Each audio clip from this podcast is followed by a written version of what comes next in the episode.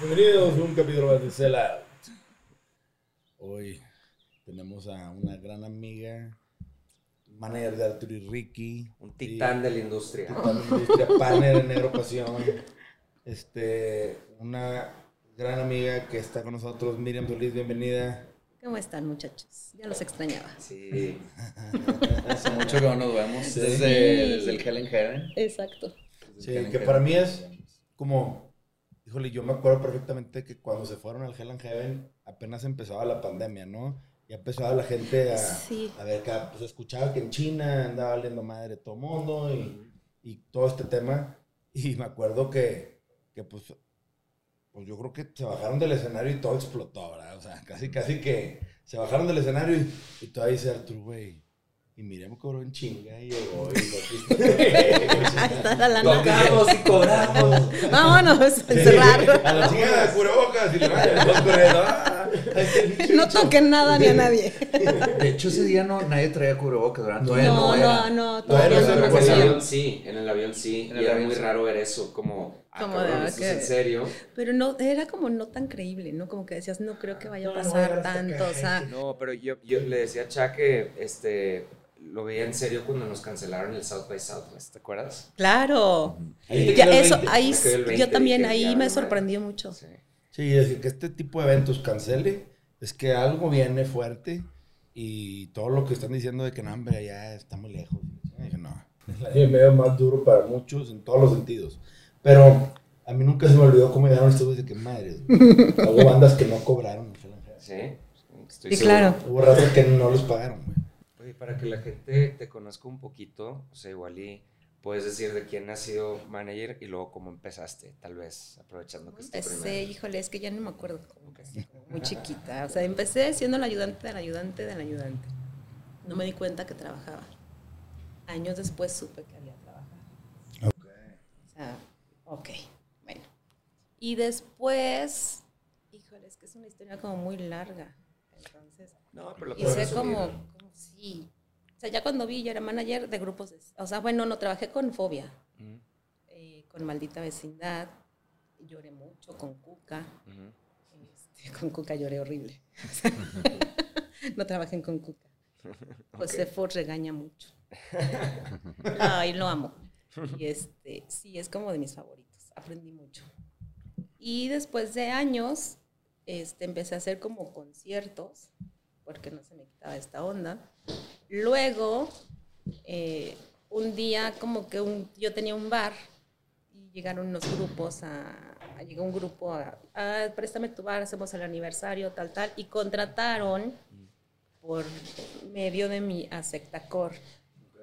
Entonces yo quedé con Sectacor de pagarles y tal.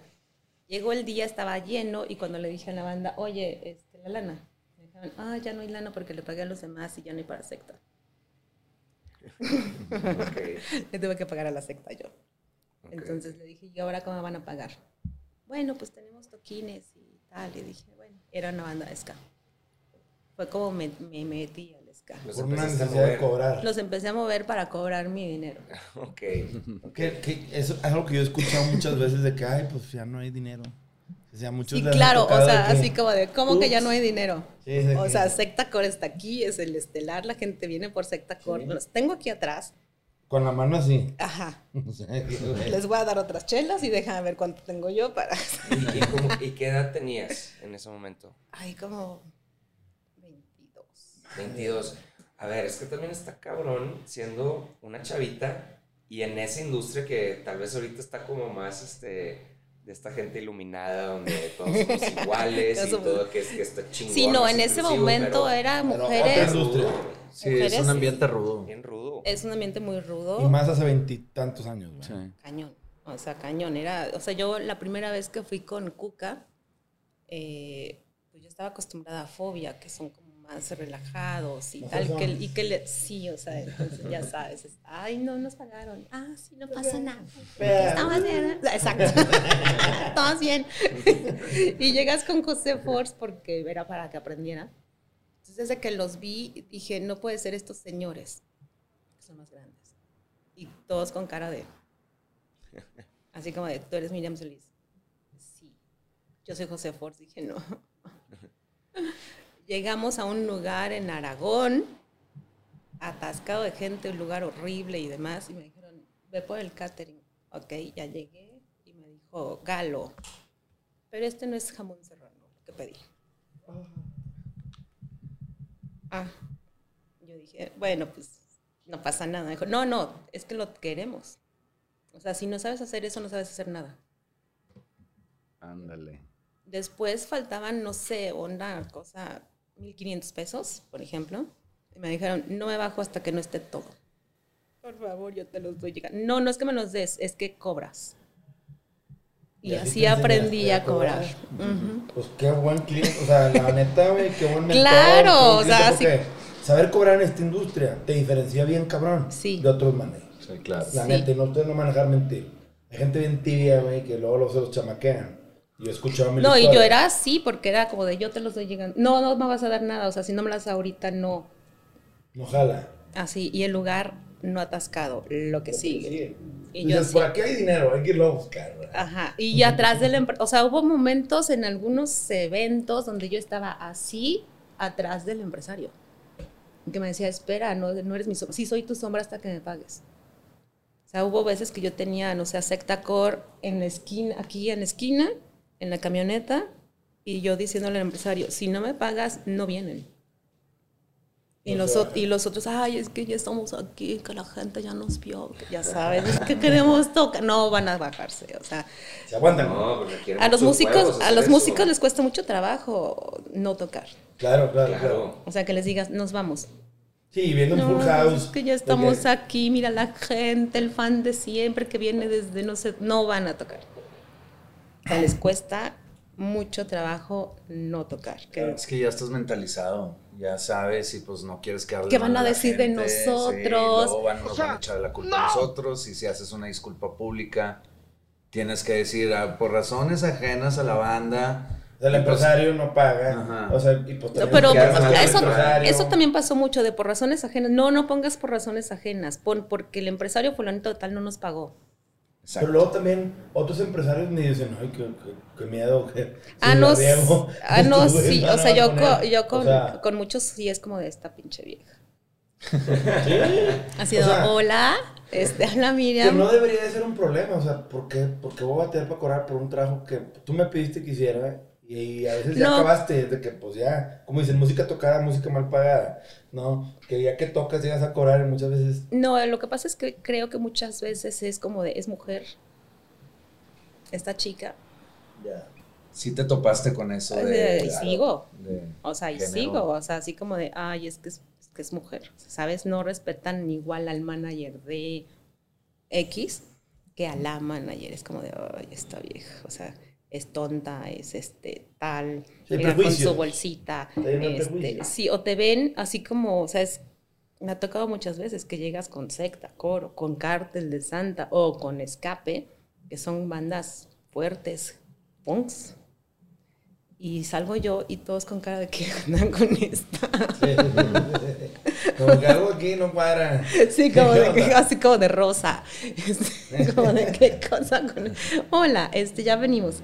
Ahorita, bueno, antes de pandemia y todo eso, hacías mucho más booking que management, ¿no? Sí, O sea, ahorita de management solo tienes una que otra banda. pues sí, y no. O sea, Sí. es que ya últimamente eh, hacer management es difícil porque ya todos creen que son management. O sea, a mí me queda perfectamente porque no hago tantas cosas. También no entienden que que el man- management es, no sé, como que solamente quieren pagar una cosa.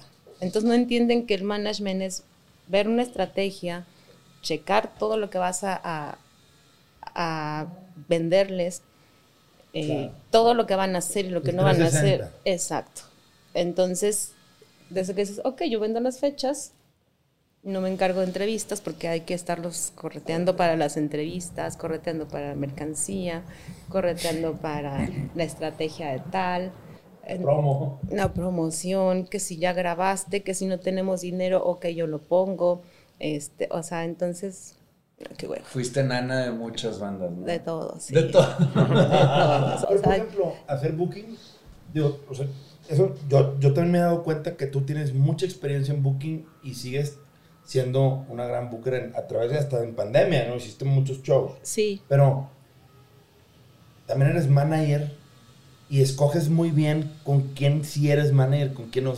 porque, por ejemplo, eres manager de Desierto, ¿no? De Ricky y Arthur. ¿Sí? Con ellos, pero también eres su booker, de cierta Ajá, manera. exacto. O sea, hay unas veces que es el, el jale son las dos cosas. Sí, algunas, algunas veces es separado, nada más hago booking y algunas nada sí, algunas veces es el manager y el manager le da el booker, el booking a alguien. Ok. Entonces ya dependiendo de, ¿no? Pero es difícil, o sea, las bandas no lo quieren pagar.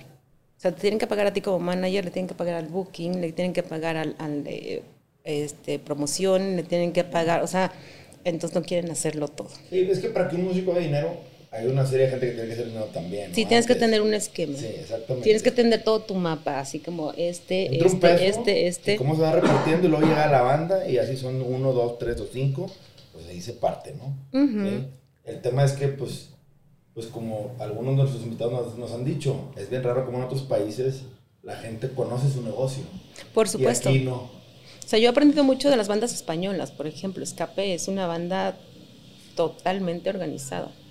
O sea, en todo. O sea, yo soy el booking y nadie se mete. O sea, si le escriben a la página, si le escriben al manager, si le escriben directo con. Ya. Si el booking, Respeten la estructura. si el booking dice no vamos a ir con Ricky, el manager ni te lo cuestiona. Te dice, tú sabes por qué. Ok. O sea, por algo te están, o sea, Cártel de Santa es igual, o sea, si Cártel estás viendo, eh, voy a ver patrocinio de esta marca y si alguien más, él te dice, no, lo está viendo fulanito. O sea, si tienen, creo que la base es que respetes exactamente el lugar de cada uno. Como los roles y funciones, porque luego hace un desmadre. Yo lo que me he dado cuenta es que mucha gente quiere meter la mano y es la clásica mano pachona. O la clásica es que Arturo me dijo que, o sea, entonces ya dices, ah, bueno, o sea, así empieza como la onda de, bueno, ok, ya hagamos lo que quieran, si me llega una fecha, la vendo, me pagan, tan, tan. Y, y es simplificarte, ¿sabes? Y también el, el, ¿cómo se llama? El de que, ah, pero yo soy primo del bajista de la banda, entonces ya hablé con él y que... Y me dijo que sí.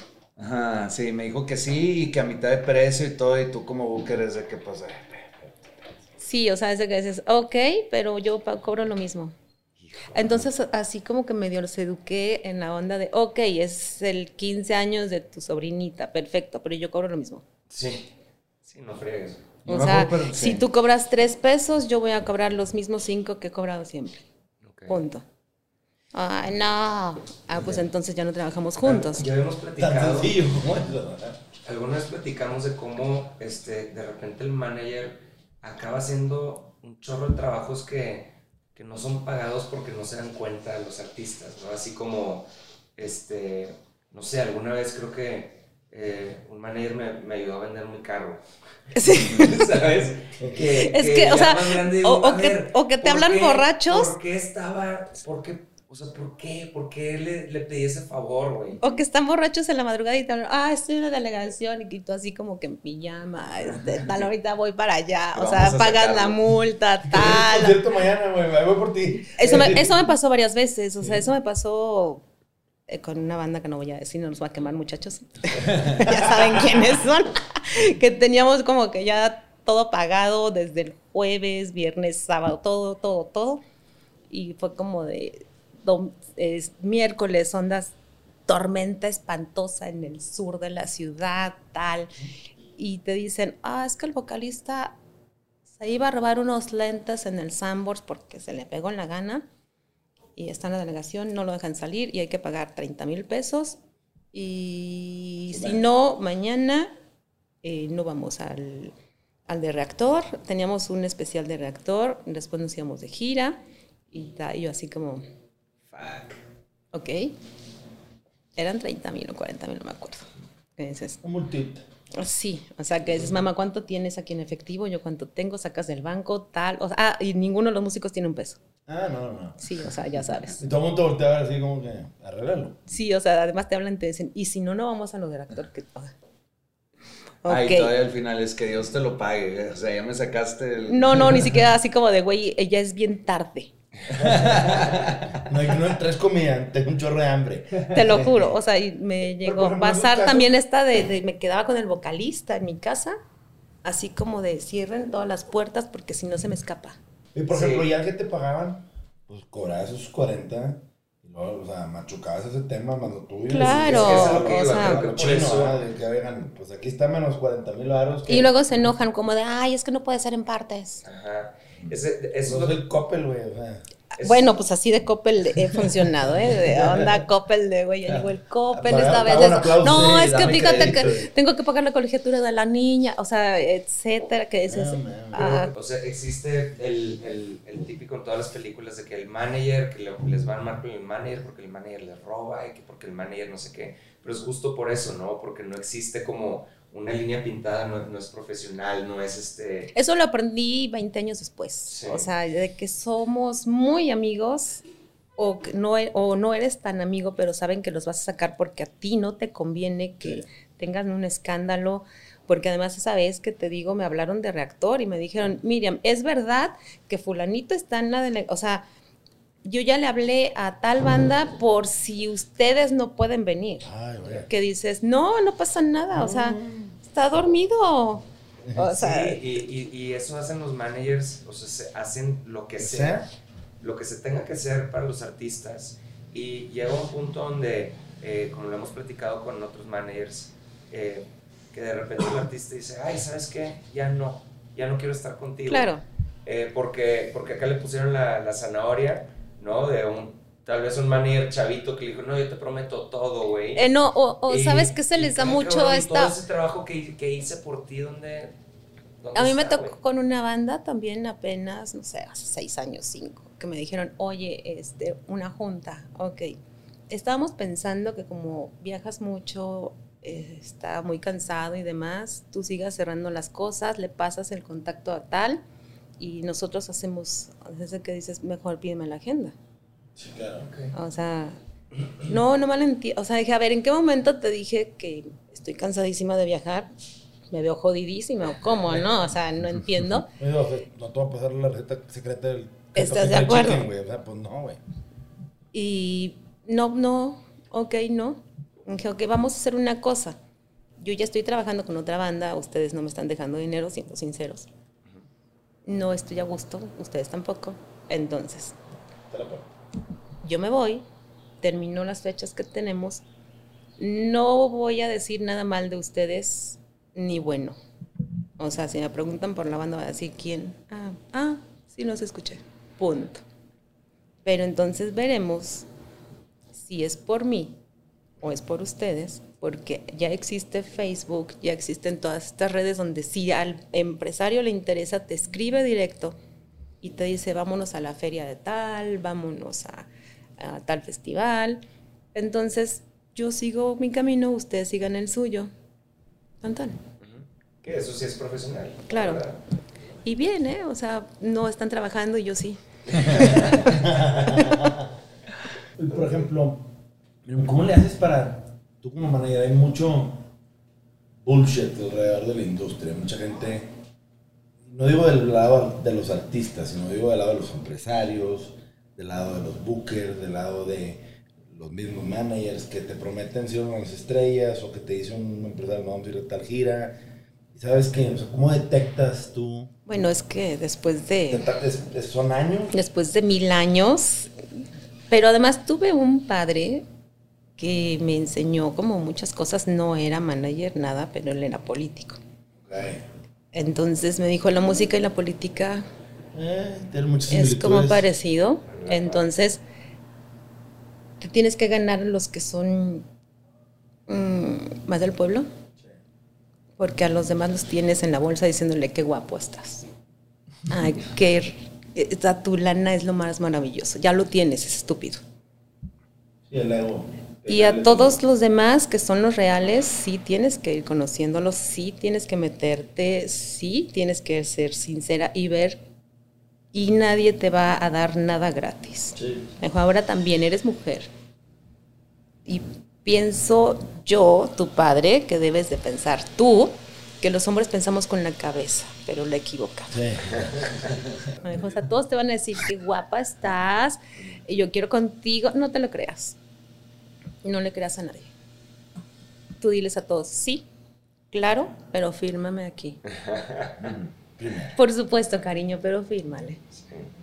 Con madre. Sí, o sea, es, es obvio. Eso, o sea, sí me enseñó muchas cosas, como, No, claro. como a cobrar, este, hacer, me dijo, nunca grites. No, no pierdes el control. Exacto. Ajá, a ti te tienen que ver siempre intacta, aunque llegues a la casa y te avientes a la cama a llorar. O sea, si te corta tu novio, si no cobraste, si perdiste dinero, si te dijeron lo peor del mundo, tú llegas a tu casa intacta, te encierras y lloras. Vuelves a salir y dices, ¿cómo están? Nadie tiene que Que no saber. nada. Exacto, nadie tiene que, o sea, estás en medio del Hell and Heaven, que ya se está cayendo y tú así como de no puede ser. Y a ver cómo cobro y a ver qué hacer. Y, o sea, sí. y vengo por mi dinero. Así, mira, un profesional, nada más con su mochilita. Sí. ¿Dónde está? Por ejemplo, mira, ¿tú cómo escoges a qué bandas manejar y a qué bandas no? O sea, me imagino que tú también tienes un proceso de definir, oye, pues esto si vale la pena dedicarle mi tiempo. Porque también un manager es, pues... pues, Sí, le tienes que dedicarles tiempo. Tiempo, claro, a, a- a promocionarlos, a estructurarlos y a veces tiempo de hasta cuidarlos de ellos mismos, ¿verdad? Sí. Sí, porque todos son el clásico, el ego del... eh, Tienen como, es como un- una onda del vocalista. Siempre el vocalista es el que se aloca. No, pero tú a- alguna vez me habías platicado que tiene, hay como un arquetipo así de. de El vocalista es el que es el que siempre de- ya le duele la cabeza, es el enfermizo, le duele la cabeza, El este hipocondriaco. eh, eh, siempre. Y siempre. luego, no, y luego, a- a- el bajista es el buen buena onda, Ajá. el No. guitarrista es el ególatra. El ególatra y el celoso también, ¿no? Sí, Que por que supuesto, así como de cómo, o sea, ¿por qué ese grupo? O sea, Sí. es- o sea ¿Y no el sé. baterista? El baterista es muy envidioso. Son entre ególatras y envidiosos.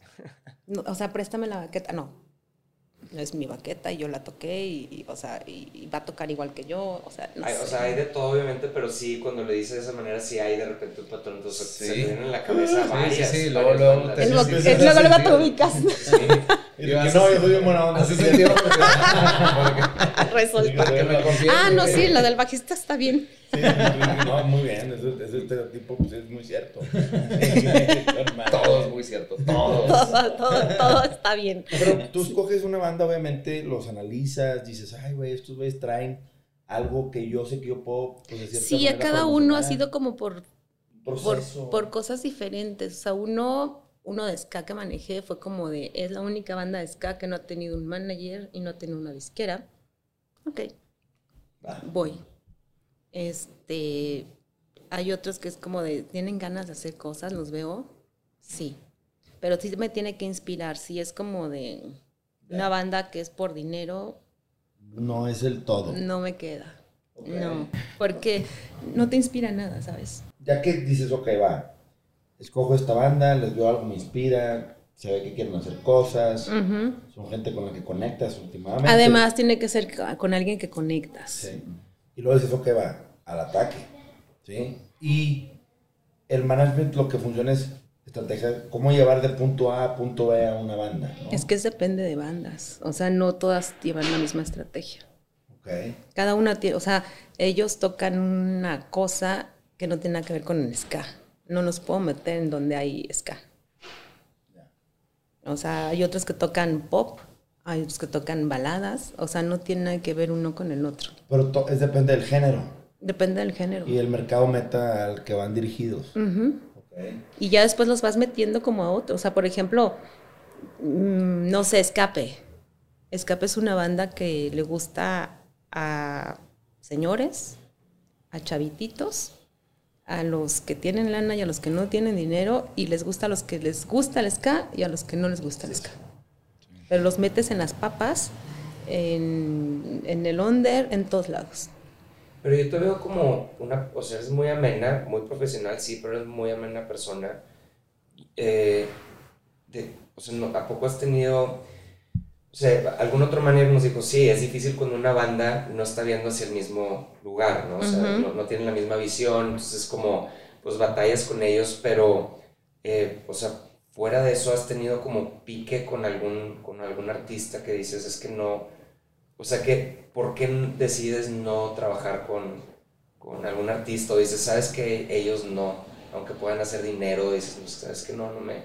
Porque me no vibra". co- no tenemos Por la- egos o por. O sea. ¿qué- Porque no es? tenemos las mismas, o sea, eh, es una cantante pop, mi amiga, la quiero mucho, ujú.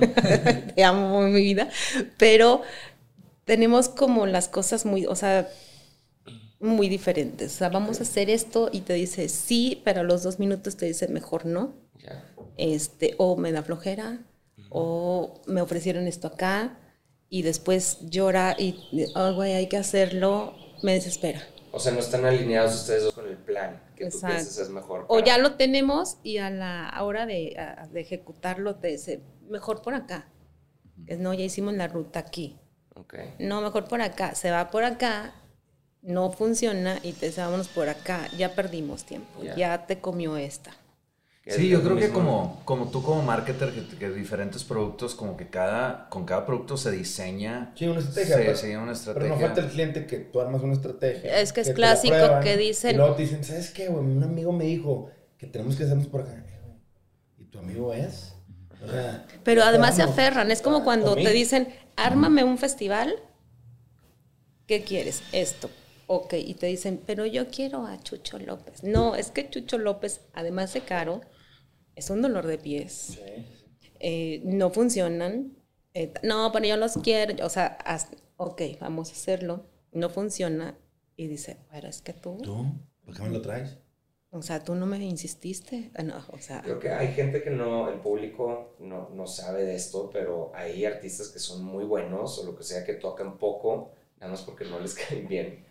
Son difíciles con quienes trabajar, ¿no? O sea, digo, el, el típico caso es Guns N' Roses, el gringo, así como. no, el bueno, como te explico con San Roses. Sí, sí, o sea, pero, pero eso igual en bandas más, más, este, tal vez más chicas o lo que sea, es, es lo mismo. o sea, Yo, yo- yo me pues, acuerdo, yo tengo un amigo que por muchos años fue director de noticias en TV Azteca Noreste.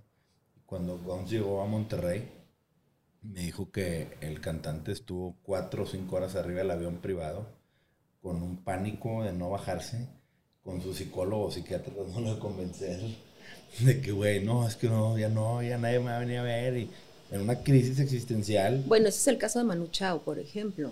O Que sea, lo que lo tienes pero- todo y está el zócalo lleno y te dice, ¿y si no toco? Nos matan, güey. O sea, O vivos de aquí. De verdad. Sí, no, no. O sea, de verdad, o sea, Que esto es México. Sí, sí, no sé si sepas que estamos en el centro además. Zócalo. No, you're Sí. flying solo. Y ahorita, si no van a tocar, dime ahorita para agarrar 30 minutos de, de ventaja. Te lo juro, sí. güey. O sea, me ha pasado eso con casi todos los vocalistas. Pero esto que dices tú de, oye, pues no, no, no, cambian la estrategia y luego se van y esto. Tú no tienes un contrato, o sea, no hay una manera de decir, oye, ya quedó la estrategia, dijiste que sí. Sí, claro, pero. Sí, claro, pero tampoco. En algún momento era como la onda del contrato y lo vamos a hacer y tal, pero empiezan las malas vibras. Ya. O sea, y viví muchos años con eso, de me vale y tú lo vas a hacer, punto. Hasta que llegué a decir, no me voy a casar, vivimos en unión libre. O sea, ¿Para sí tenemos un contrato, pero es como decir, tú lo decides, ok. Sí, porque o contrato sea, no también, pues si hay mala vibra no se va... No se si a va con jeta, porque también me pasó que llegan a, a las cosas con jeta, este, que no, o sea, mal, que dices, ay, no, mira, ya vamos, o sea, como con el hijo, que dices, ya vámonos, ya pues, o sea, no. Sí, sí, sí, sí. Te acabas de hacer tu berrinche y ya no, súbete al carro. así y te, y te sientas atrás, y no vamos a pasar por la malteada que te dije.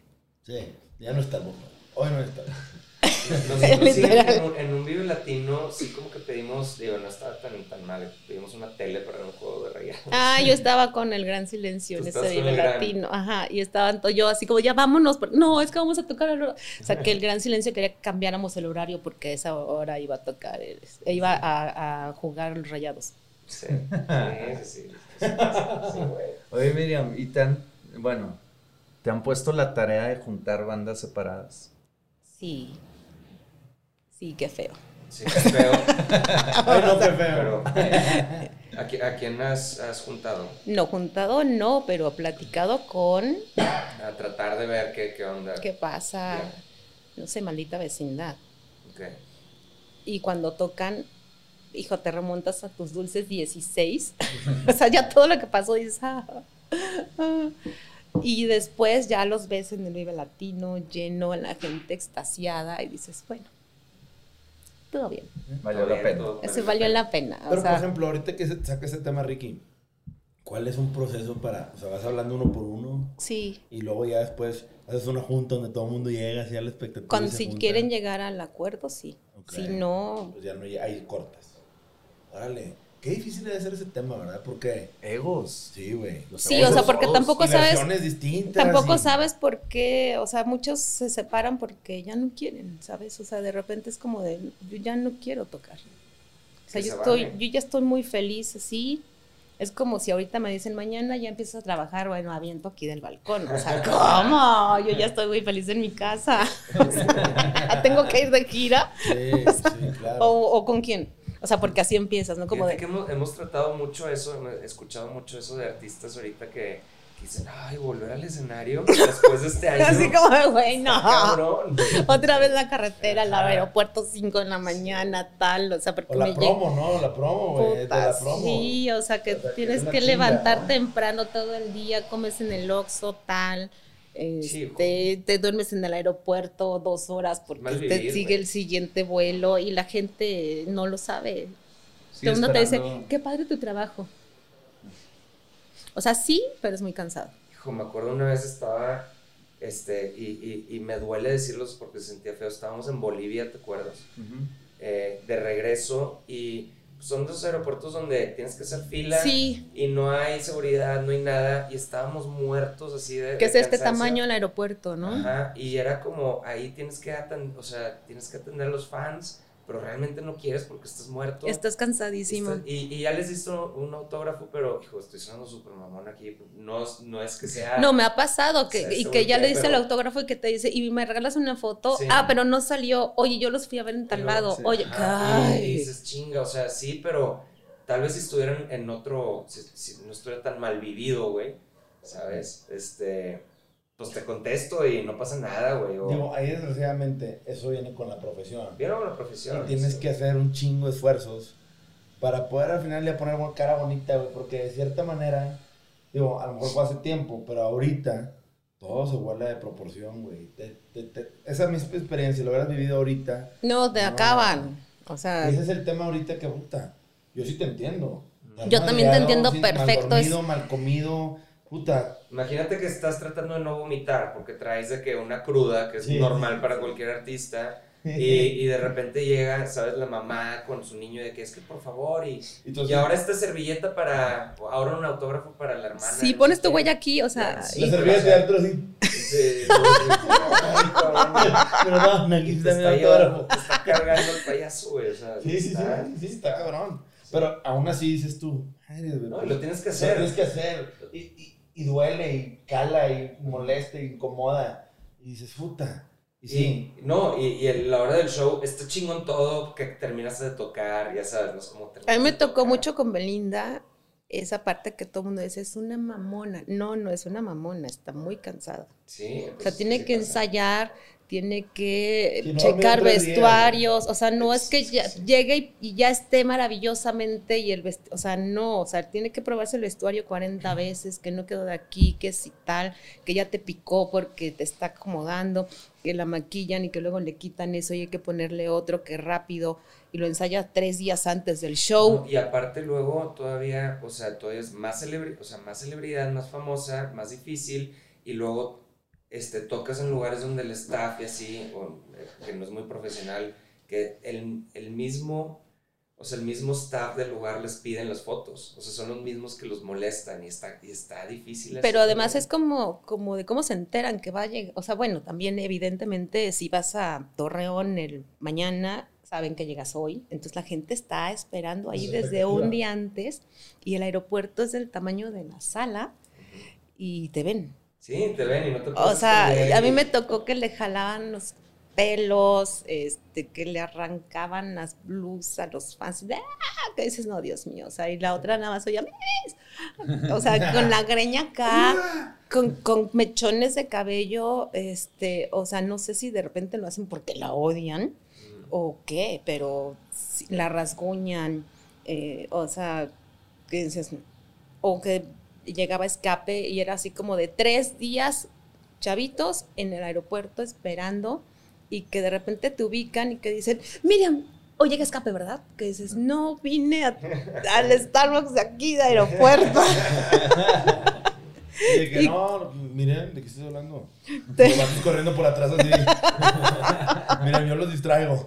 yo aquí, yo aquí me tomo fotos, o sea, sí, de verdad, o sea, Pero que... sí, no es que hay muchos artistas así como Y dices. que llegan- No son mamones, pero. Y es- que llegan horrible de un vuelo de 12 horas, con escalas, con el cambio de horario, este, cansados por- y que además tienen que dormir 20 minutos porque mañana tienen entrevistas. Y, y se está divorciando y tú no sabes. Además. le están quitando el hijo y la chingada. Exacto, o sea, así como de, güey, y se, y se vino y la esposa se quedó enojada, este, tal, y 40 chavitos. ¡ah! Sí, y no, todos tienen el mismo. O sea, la, la- eh, la Todo- misma fuerza para. Sí, no, todos son como, llega con cara de los odio a todos, que dices, Sí, Oye, ¿sabes que Yo me acuerdo de ya de los últimos años de Panda cuando de repente íbamos, una vez fuimos a Chile y me acuerdo que les pedí los vuelos al management de que, Manuel, man- Manuel, los vuelos, ok, Ciudad de México, Panamá, Panamá, Bogotá, Bogotá,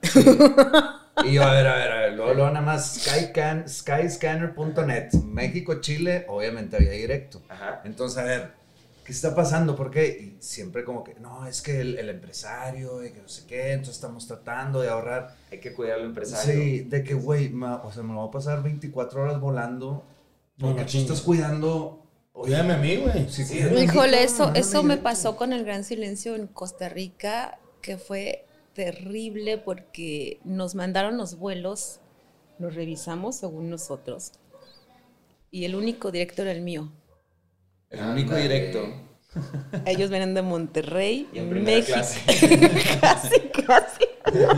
Horrible. Mira, mira, en primera, de repente atrás. ¿Por qué no llegan estos? ¿No se les hizo que el salmón estaba un poquito rosa ahí en el centro? Los ves así con cacahuates.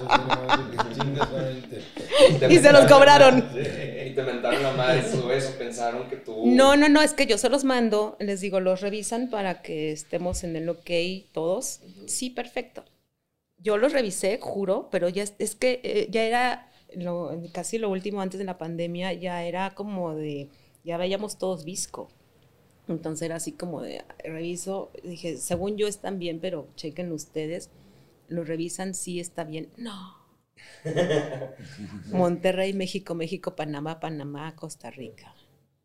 Qué madriza. Desgraciado. No puedes Costa. Rica en primera. con así partiendo el salmón así. Con, con cara de culpabilidad. Que más vino, ¿sí? No tiene más caviar. Yo me acuerdo una vez que dijiste que se me quedó bien grabado de que estamos en el negocio de esperar.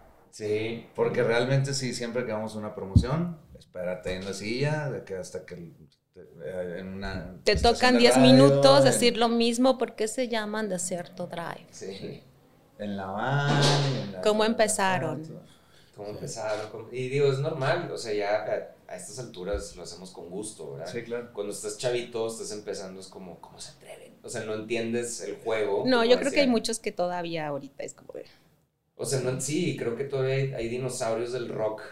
Los dinosaurios del rock en realidad son los que no quieren hacer el No rock. quieren hacer, promo. o sea, no entienden que, que, es un- que, que la misma medicina, sí, sí. Es que, es- a ver, si quieres realmente que tu disco tenga éxito, porque la gente lo conozca, o quieres cortar boletos, o quieres vender merch. Bueno, es que promo. los dinosaurios del rock ya no hacen discos. No, por eso, pero O sea, si sacas un entonces- disco y lo subes a streaming, a plataformas, ¿no? O sea, tienes que hacer promo a las nuevas bandas, a lo que sea. Si quieres salir, a, a cortar boletos, hay que hacer promo. Bueno, eso lo están entendiendo ahorita. ¿Sí? apenas. Pero y si no porque, promo, ¿cómo pero si no ni siquiera ni siquiera creían en las redes o en las entrevistas, o sea, apenas un año y medio después están como que pensando, yo creo que esto de internet funciona. o sea, te comento. Órale. O sea, muchos es como, es que en realidad creo que todos ya estábamos en el tren ya súper avanzado, o sea, ya cada quien iba, tal, me bajo aquí y hago esto, tal, o sea, ya era todo en automático, nadie se fijaba qué hacíamos, qué no hacíamos, si lo hacíamos bien, si no. O sea, ya el que tenía una carrera la seguía, punto. Es que eso, es- eso pasa mucho con los managers también de, de, a ver, si están en, est- estás managing, booking, tú ves con el empresario, de repente el artista no sabe si lo van a mandar directo o con mil escalas. Ah, horrible. Llegas al show, no, no ves cuánta gente hay, o sea, el artista no sabe cuántos Bueno, es que tú estás hablando de si no. grupos que tienen management. Muchos Ujú. no tienen management, prefieren no tener un management porque no lo quieren pagar. Porque ya les pasó y ya les robaron y ya la pasaron. O sea, Sí. por múltiples razones muchos ya no tienen un manager o no quieren tener una oficina. Pero Entonces se contratan directo. O, Eso o también sea, es eso es horrible porque de repente, no sé, el bajista, el vocalista, el que lo vea, vive estresado y de mal humor porque él es el que ve los vuelos, él es el que le reclaman, él es el que tal, él es el que tiene que ver que esté el catering y después subirse a tocar.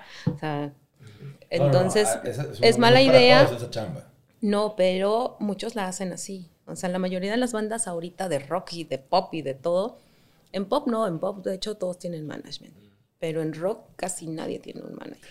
Este, nosotros, eh, por ejemplo, dijimos, tal vez disquera, hay que tratar de hacerlo sin disquera, pero nos dimos cuenta que sin management sí iba a ser muy difícil para nosotros y todo empezó a cambiar cuando, cuando te conocimos y nos empezaste a mover en serio, porque al principio era nada más como a ver qué conseguíamos y a la- o sea, es como agarrar el teléfono, ver qué conoces, pero sea, un manager como tú que ya tienes, o sea, estás conectada por todas partes, es nada más de, ¿sabes? O sea, empiezas a meter a tus grupos en todo y eso fue una súper, digo, entró la pandemia, valió madre todo, pero Ya sé, o sea, íbamos, íbamos a empezar bien. íbamos muy bien, Íbamos sí, bien. muy bien. O sea, yo ya había visto la luz. al final Sí, ya se túnel, veía la ¿sabes? luz, así como que ok, bueno, va. Pero sí, yo vi que el management sí es, o sea, es, es muy importante y sí es muy importante llevar como una relación, una buena relación con tu manager y de, y de confianza, como que tienes que confiar tantito cabrón, Sí. en tu, en tu Bueno, pero es que igual a muchos ya les pasó no una vez, a lo mejor dos. O no sé, o sea, la verdad es que cada uno tiene su historia muy diferente, Sí, ¿sabes? O claro. sea, necesitas como que ver por qué no lo quieren. Unos es porque ya les pasó, otros es porque no les pagaron, otros es porque todo junto, este, otros es porque ya se acomodaron así, otros es porque no cobran tanto y de repente dicen, bueno, de los cinco pesos, entre toda la banda nos vamos a quedar con dos, este, tal, tanto, o sea, ¿Qué- qué es porque también eso de repente muchos quieren empezar, el problema de muchas bandas como ustedes, por ejemplo, que ya tuvieron una banda y que fue una banda exitosa, el volver a empezar les cuesta uno, el otro y el del amigo. Porque esta onda de llegar y decir es una banda nueva.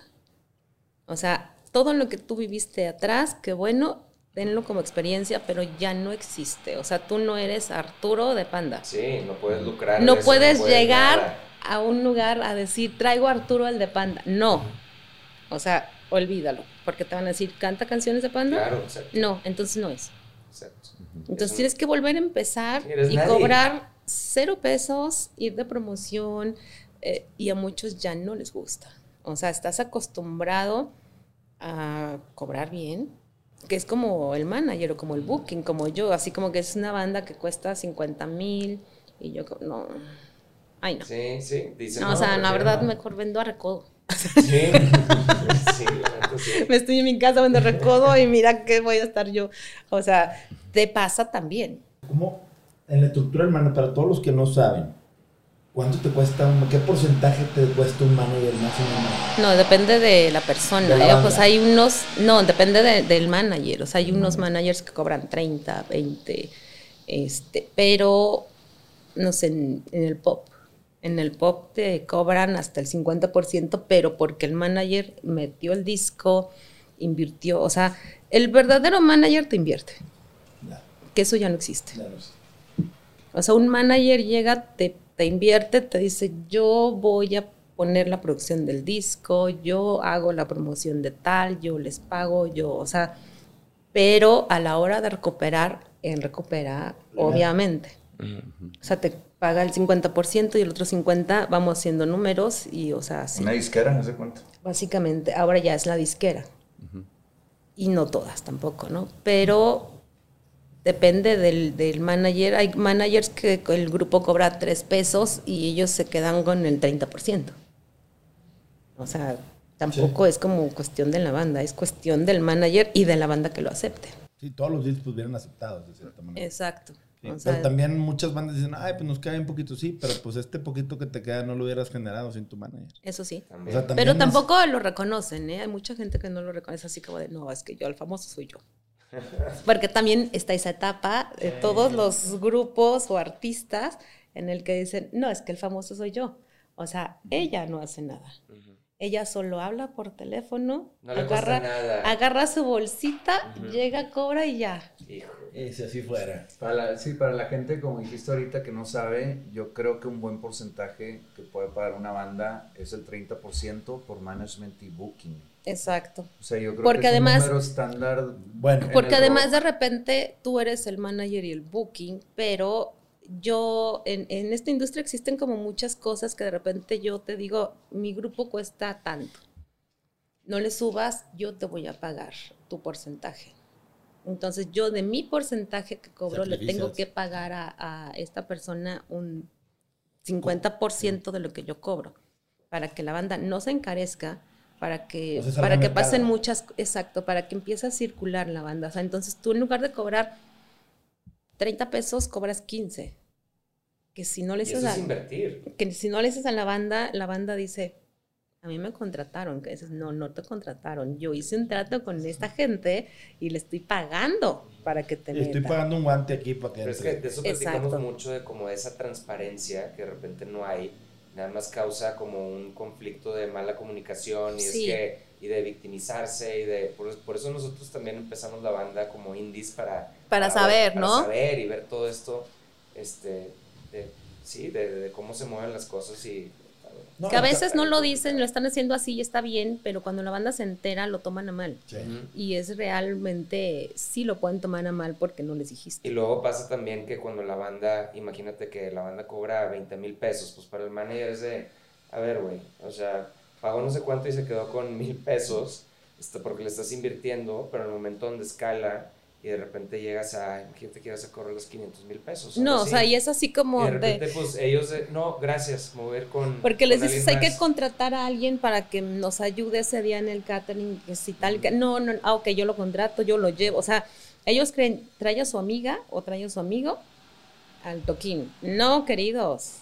O sea, viene pagando, paga- pagado.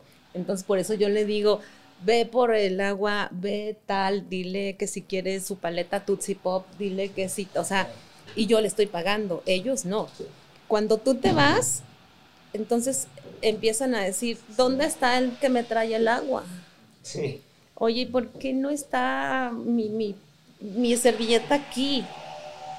Yo me, yo me di cuenta cuando sí, alguna vez que tocamos era, este, uno de nosotros se quejaba que es que, ya- es que yo quiero ahora tacos siempre, no quiero pizza, ¿sabes? Y era como, este, Probablemente fui yo. tal vez. Tal vez. Y, luego nos dijo, nos dijo el manager de que, a ver, ya, se los descuento, güey, se los pago, o sea, se los descuento del, de sus honorarios, ni se van a dar cuenta, cabrón, ¿sabes? Y yo como, ah, todo, todo pendejote, güey, ¿sabes? Como, ¿cuántas veces no hicieron eso con, con otras cosas?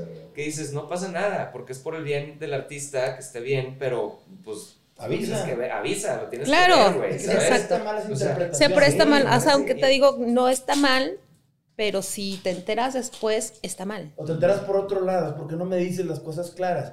Si esto no me lo estás diciendo, es que hay otras cosas que no me dices. Que también de repente es como esta onda de, ay, es que este tiene un carácter de la, o sea, Sí, mira, mejor no le voy a decir nada, no lo voy a molestar. Vamos a agarras al bajista y le dices a uno. Y cuando hay broncas, el bajista, ah, no, yo sí sabía llevarle este tema. Pero eso lo vas aprendiendo después. sí, sí, o sí. sea, O sea, yo siento que a veces cuando quieres mover a un grupo, tienes que encon- encontrar a tu aliado dentro de ese grupo, verlo con él y luego empezar a agarrar a los demás. No, Pero no, lo que pasa es que de repente uno, tú agarras a, a él de aliado y el otro dice, o sea, ¿cómo? Sí. Sí, sí. ¿Por qué te dijo a ti? ¿Por qué no me dijo a mí? Exacto, o sea, porque me están Ah, ¿quién eres ocultando? ¿qué me están ocultando? O sea, ¿qué andan? o qué, o sea, sí, es que no te alivianas, no se puede hablar contigo, y la mayoría, la mayoría al que cuida más es al vocalista. Sí, siempre. Sí, pero, híjole, algo que yo aprendí en Esa- este ese, podcast- ese eso causa mucho conflicto con todas las bandas. Cuidan al vocalista. Es el que más demanda tiempo y. y- y Porque es el- cuidado, es el porque, berrinches. pues, es- No, pero digo, más sí, no, pero pues, Es es entendible, o sea, es entendible porque también sin, Es el más sin el vocalista ¿no? pues no hay show, ¿sabes? De repente puede ser, hay dos guitarristas. Bueno, sí, a mí me pasó así como un, un no voy a decir nombre, papá, pero eres tú. Este, el lugar lleno, tal, se enoja, no usa celular porque no se le pega la gana, se va y encuéntralo. Y es el vocalista que dice, Sí. no puede ser, yo no puedo salir. de nuevo". O sea, y que todo el mundo te dice, ya, o sea, ya. Es que, y la verdad es que dentro de una banda que pues todos somos iguales, pues a la mera hora no. Exacto. hora, pues, el can- sin el cantante no hay show. Y Exacto. entonces ahí cuando el, el cantante se da cuenta que tiene ese poder, se vuelve más complicado y por eso hay una relación más cercana con él y así es. Pero, por ejemplo, es. a mí me tocó ver una vez a ustedes que les tocó que Pepe se enfermó antes de un show hace muchos, muchos años y que pues salieron sin Pepe y como que era can tú cantaste o quién cantó. Ah, los tres, no, sí. pues. Bueno, a mí me tocó con el Gran Silencio también, o sea, en Chiapas, así como de dos semanas, la Semana Santa, todo, todo, la gira. Cano se enfermó, horrible, No pudo salir. no pudo salir y yo iba, o sea, porque eran eventos en playa. Entonces yo así encerrada con él en el cuarto que él estaba así como con migraña, ya sabes, en la otra cama así oscuro, cuidándolo porque si no le vaya a dar un ataque o algo. Y yo escuchaba a lo lejos cómo cantaba Tony, cómo cantaba Campo, que yo decía, o sea, y se enfermó. O sea, en Semana Santa no había doctores hasta que llegáramos, porque era onda de pueblos. Que dices, puta, hasta que lleguemos a la ciudad, vamos a ver al doctor. O sea, no, muy mal. Pero, por ejemplo, ustedes cantaron, tocaron. Pero no fue por un pues, berrinche, o sea, fue Sí, porque se enfermó. Pero la raza les hizo pedo, lo agradeció.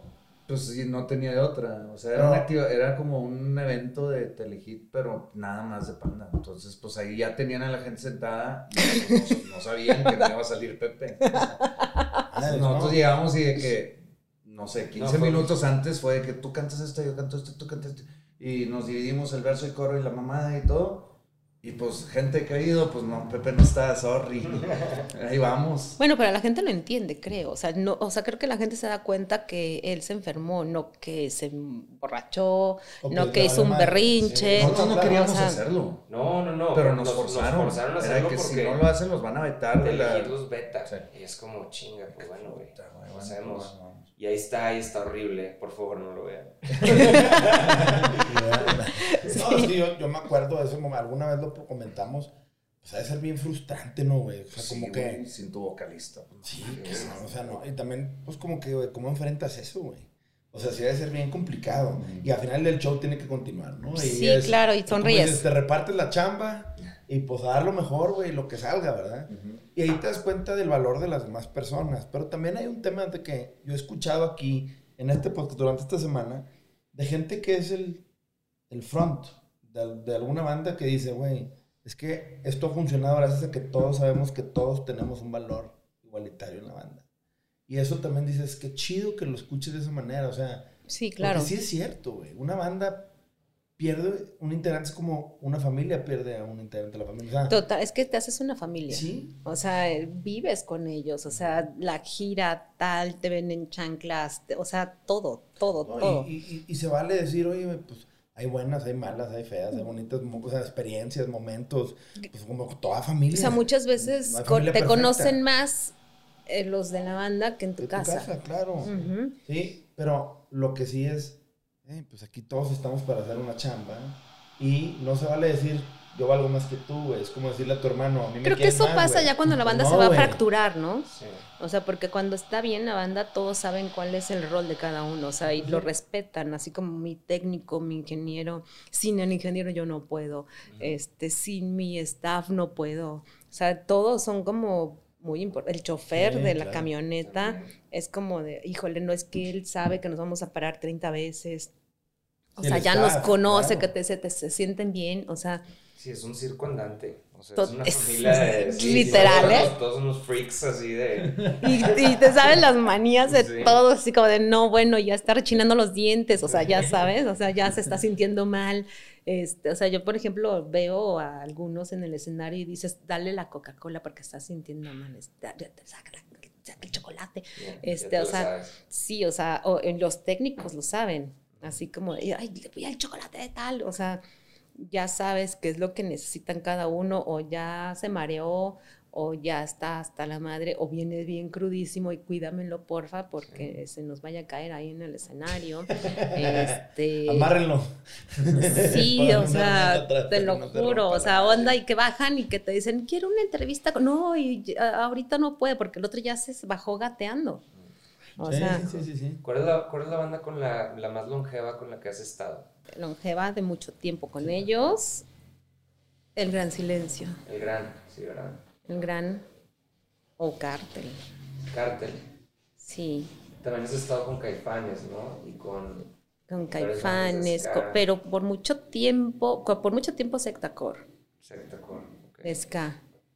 Sí, Este, para la banda, ¿no? no? sí, Pero, y ahorita, por ejemplo, tu chamba, cuando dices, miren, si pudiéramos poner un porcentaje, ¿eres más booker o eres más manager? más manager. Más manager. Ujú. Órale. Yo pensé Trato de, yo trato de no ser tan manager, pero termino siéndolo. Ok, sí, sí. O sea, porque además te preguntan, oye, ¿tú crees que podemos, o- o tú crees que debemos, ¿tú Sí, cómo ves que sí? Sí, sí, yo unas veces te hablé para de asesoría de que, bueno, voy a aprovechar y qué debería de ser tal. Oye, ¿tú crees que tal, tal? Oye, ¿y cómo ves esto? Y O el que que, sí, el tal, que, tal. pues eres una psicóloga también para los Ah, no, porque- totalmente. Man, Mira, tengo miedo, psicóloga. no lo quiero ser. Sí, así como, ¿Crees que soy bueno? se me ha tocado así como de, no, es que el escenario está muy, muy grande y nosotros nunca, tú tranquilo, eres increíble. Sí, la verdad. dime la verdad, ¿tú crees que nos vaya es mal? bonito, en serio.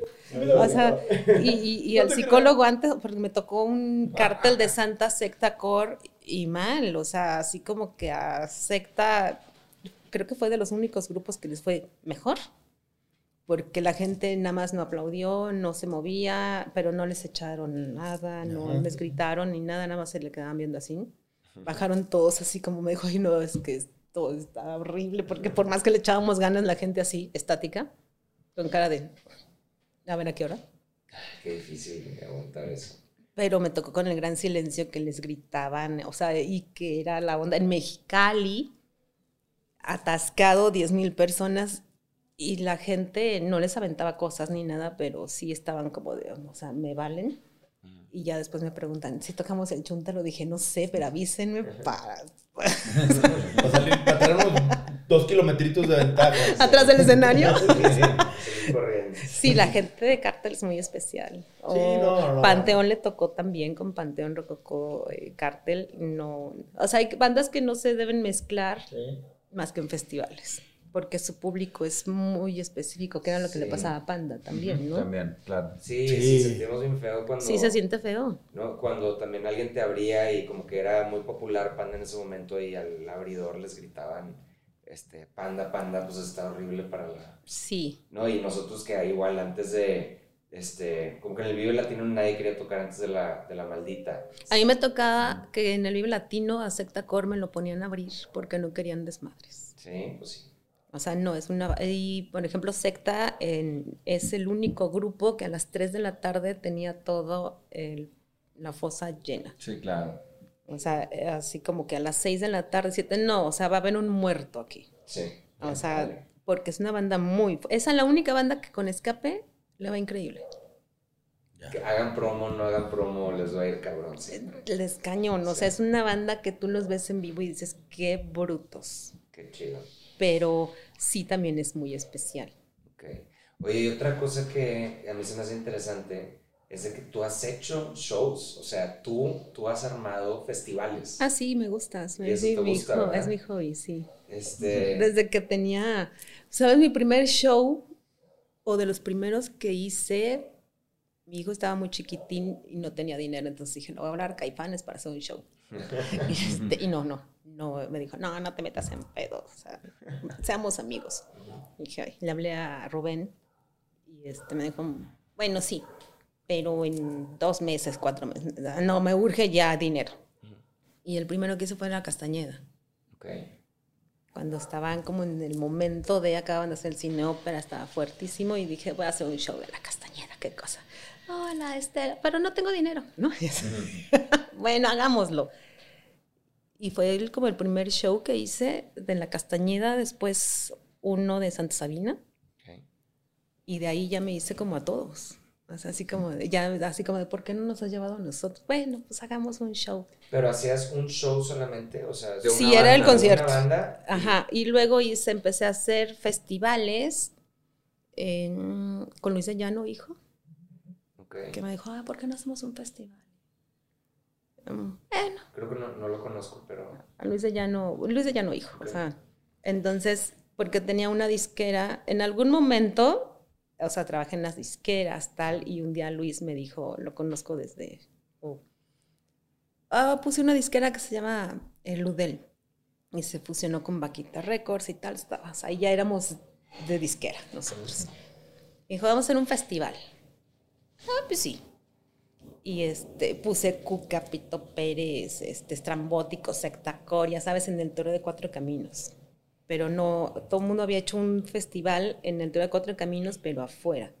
Ok. Y nosotros lo queríamos adentro, que fue el primer festival, casi el único, creo que se hizo adentro.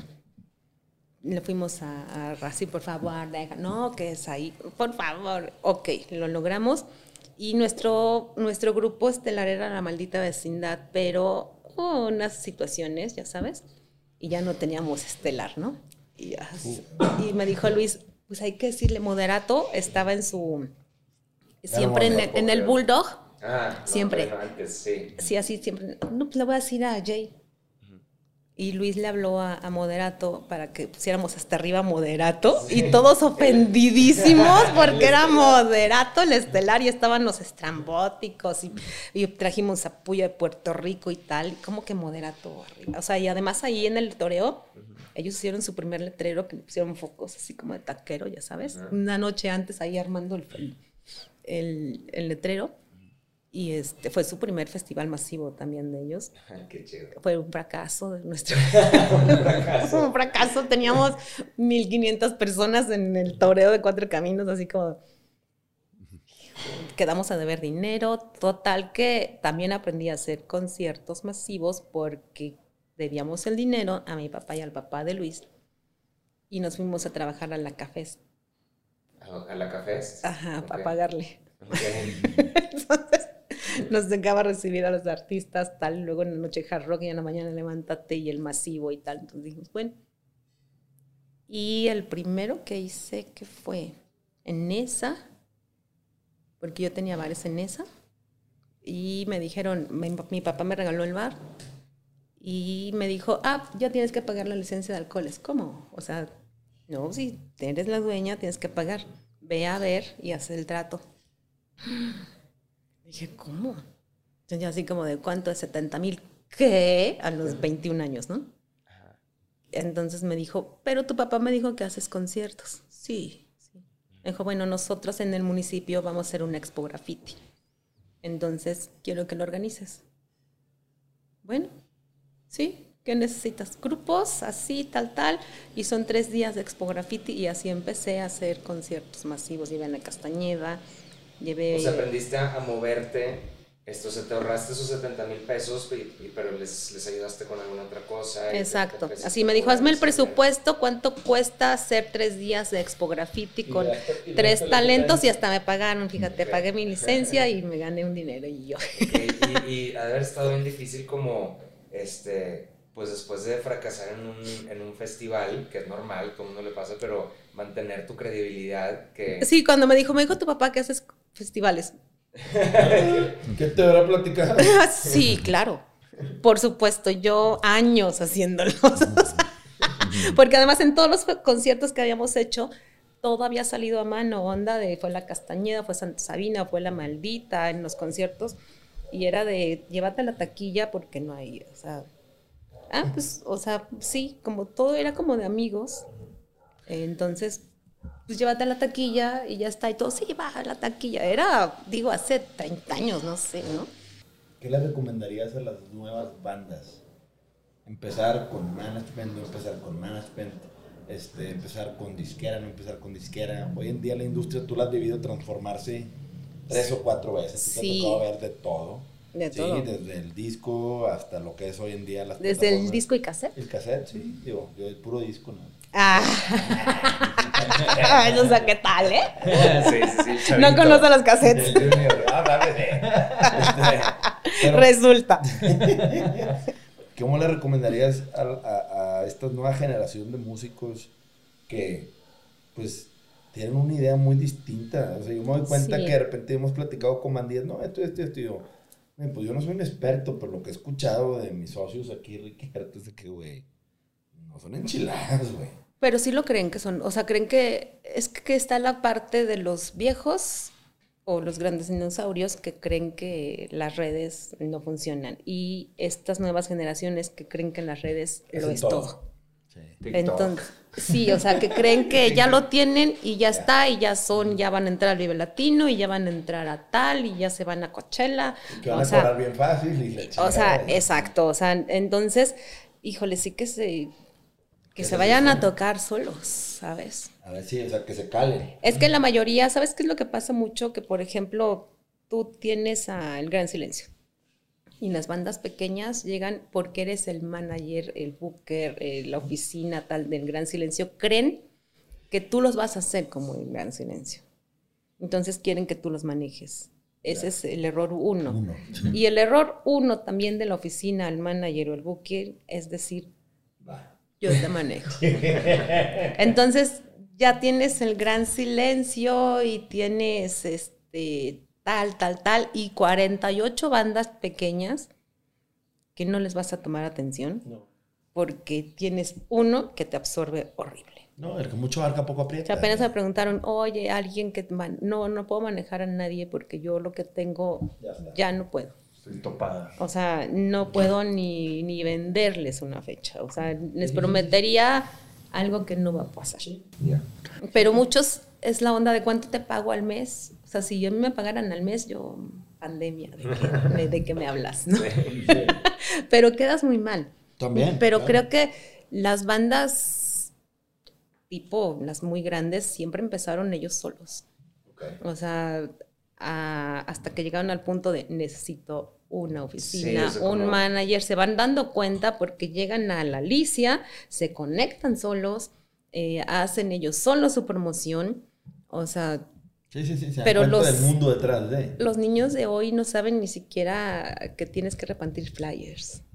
Sí. Entonces es como de vete al chopo, reparte flyers, eh, reparte aquí. O sea, no todo la vida es redes. No, no, no. O sea, Hay mucho trabajo de campo que hacer. mucho. Creo que ese es el primer trabajo que tienen que hacer, no oficinas.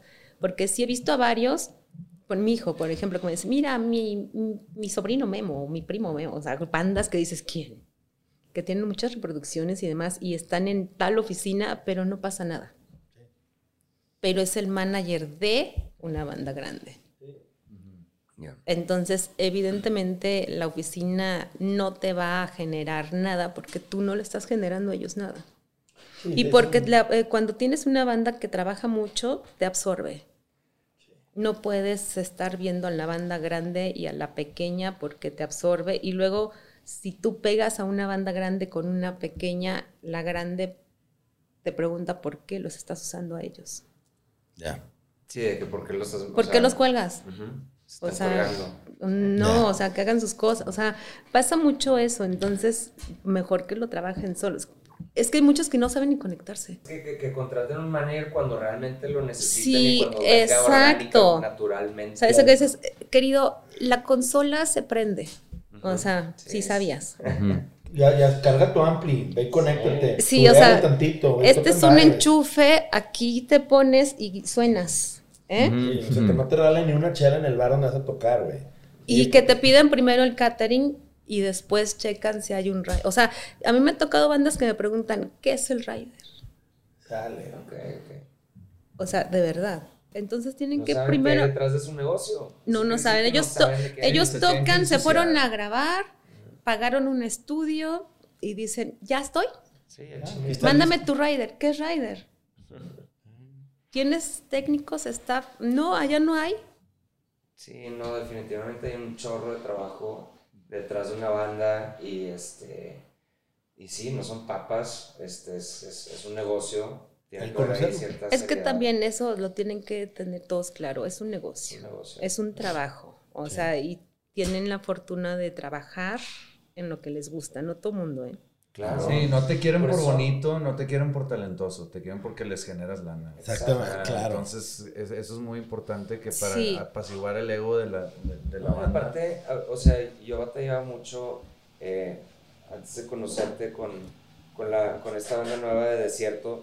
Yo no estaba tampoco tan seguro. Yo quería hacer la parte de grabar un disco con mis amigos y demás. Que está bien. que está bien. Yo salir a tocar, salir, ¿sabes cómo a salir a tocar Porque puertas, además se nos trata- costó trabajo. Fue así como de, no, yo no los voy a agarrar. Que, o sea, híjole, he agarrado como a 40 músicos de Ajá. bandas famosas que hacen su proyecto y que somos amigos. Güey, muéveme. Que es- ah, ok.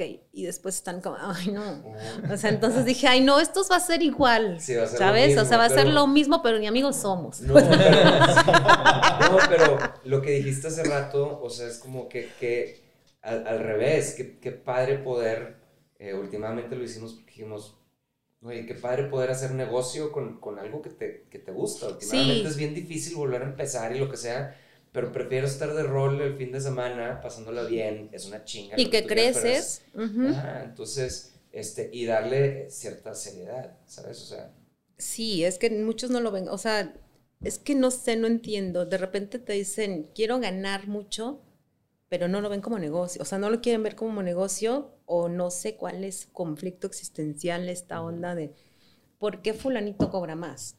O sea, a mí me tocaba mucho porque yo vendía las fechas algunas de Panda. Y me tocaba con una banda que manejaba en ese momento de dinosaurios y que era la onda de ¿por qué vendes esos pendejos, sabes? Claro. O sea, tienes a una leyenda. sí, pero la está. sí, de verdad, pero la leyenda no generaba lo mismo que, Sí. o sea, o sea, que dices, bueno, esto es por dinero y esto es porque me gusta, sino como mantengo, ¿sabes?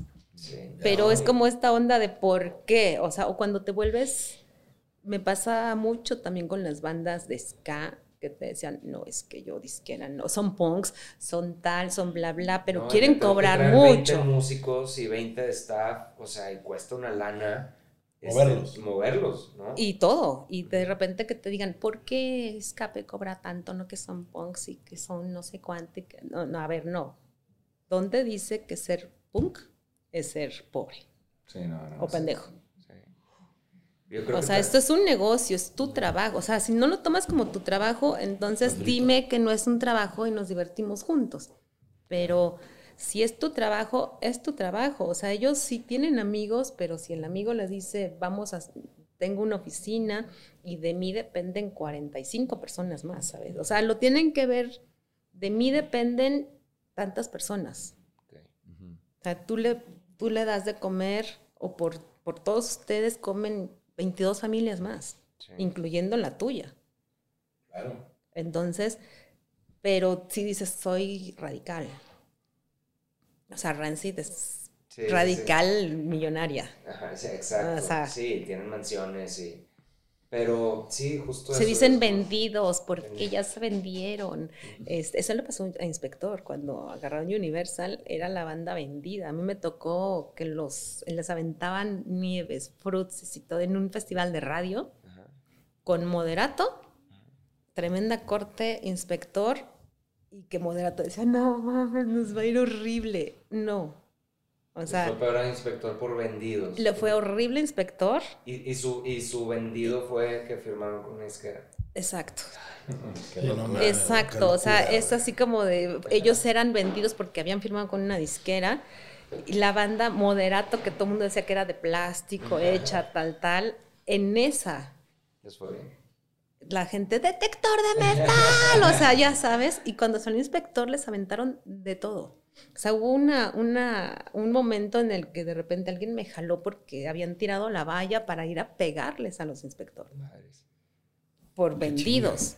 O sea, Esa es parte de la mala cultura del Mexa, de que dices, güey, híjole, güey, lo hemos hablado muchas veces, es, esto es un negocio. Últimamente, si eres fan de una banda, la banda también tiene que ver por ellos y tiene que ver por su negocio. pasa mucho que, que es como de es mi banda. O sea, ¿por qué lo van a oír los fresas? ¿O por qué lo van a oír los tales? Sí, ¿O por eso qué sí, lo pasó sí. también a Panteón? Sí, Pero no tan fuerte como a, a- como a Inspector. Yo creo que a Inspector le pasó muy horrible. O sea, de estar un día en CU, al siguiente en un festival de radio, a- cuando lo- todo el mundo los amaba y después todo el mundo los abucheaba.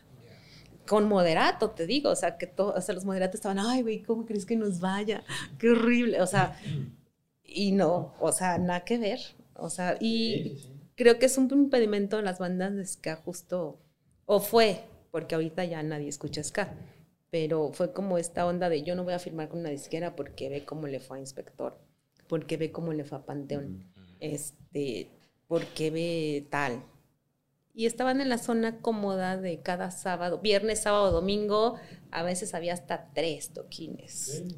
Entonces, cobraban, o sea, a mí me tocó esta onda de estar en el circo volador, en el Salón Presidente en Tláhuac y en Cuautitlán Izcalli el mismo día. Mismo día. O sea, sí, A turear en una misma zona, casi, casi. cañón. O sea, apenas Sí, lo sí, sí. platicaba con un amigo de, güey, ¿te acuerdas? O sea, en- con ellos y con, no sé, con Cuca o con, o con víctimas del Doctor Cerebro que hacías el tour eh, Estado de México, que era así como que tour enorme. Loco de Catepec, Cuautitlán Izcalli y Chimalhuacán, o sea, el, el mismo fin de semana y todos atascados de gente y ahorita ya no pasaba, ¿sabes? O sea, ya era como la onda, la gente quería un festival y ya. Un festi- sí, Y, y ahora ya, antes lo pagaban, o sea, antes un fin de semana y te hacías el tour sur, centro y, y oriente de la ciudad. Y todo lleno. Y ahorita ya era la onda de ni 200 personas en un lugar del sur, ni en otro lugar lo cancelaban, o sea... No, ¿cómo? Acuérdate el festival este que tocamos antes de pandemia. de- Exacto. De que yo no podía creer. Al 3, 360, ¿no? 360, Yo no podía creer que fueron, eran cuatro personas, neta. Ajá. O sea, no, de- eh, no estoy jugando, o sea, Y- siete, siete personas fueron. porque un contamos. No, pero eran, eran un chorro de bandas, eran este, que 10 y- 10 bandas. Do- no. 10 bandas. Sí, estaba Sí, sí ¿no? Como Sí. 10 bandas, ¿no? Y sí, Sí, aún así un festival, o sea, la gente está acostumbrada a los festivales y aún así- no hubo gente. Y a los festivales como festival al CESA, o sea, festivales tipo CESA, eso es lo que la gente está acostumbrada. mismo- O sea, ya preferían ir, o sea, creo que esta pandemia también va a servir para eso, ¿no? Van a ser mucha limpia. Much- mucha limpia, mucha gente va a empezar a trabajar otra vez. Otra vez. Y va a haber O muchas sea, oportunidades también. Claro, sí. Van a abrir muchas oportunidades. Sí. Pero bueno, Pues para Bueno. cerrar, no sé Miren, si quieras como, eh, eh, no sé, decirle algo a alguna chavita por ahí que quiera ser manager. No, no sean managers, o sea, no, sean- No sean- no desperdicien su juventud no, yo- cuidando músicos ajenos. yo, yo la verdad es que yo personalmente, Miriam, yo te quiero agradecer porque no nada más por venir al podcast, yo la verdad es que yo desde que me asocié aquí con este par, yo me sentí muy apoyado por ti en muchos sentidos. La verdad creo que hemos echado horas y horas al teléfono. Ya sé. Este, hemos arreglado ahí temas, este, hemos convencido, presentado, hecho y deshecho ahí con muchas cosas y la verdad es que para mí ha sido bien padre poder contar contigo. Este, y la verdad es que pues esta semana que estuvimos aquí en México, la verdad también nos apoyaste bien cañón. Y, y la verdad es que a toda madre, digo, la verdad es que creo que hemos hecho ahí, aunque yo no soy, yo soy el no figura pública de aquí. Este, Somos la no No, figura te- pública de aquí. No, te queremos mucho y este, y sí, o sea, quiero, yo, quiero seguir teniendo una relación contigo a futuro. De, Sí, de- de o lo que vamos- sea, vamos a tocar. cosas. ¿no? Nos vamos sea- de, de gira. sea tocar, no tocar, lo que sea, o sea, hagamos cosas y este, y digo, la verdad es que hay, hay mucho más detrás de ti. Sí, que no lo vamos a de decir. podrían- podrías escribir 10 libros. las eh, memorias de Miriam. No, memorias, hombre, imagínate. que- Ya lo voy a escribir, como me dijo un amigo, escríbelas y le mandas a cada uno su parte. Con el número de cuenta abajo. Si no quieres salir, me depositas No, verdad es tanto. que esta plática es muy por encimita porque hemos platicado No, de miles de cosas. Este, pero sí, espero en un futuro también podamos cotorrear de, de más cosas y, y pues, Chill. no, gracias. De mi lado, gracias. A todo ustedes. Gracias a Chill, ustedes. chill. Bueno. Fue un capítulo de México.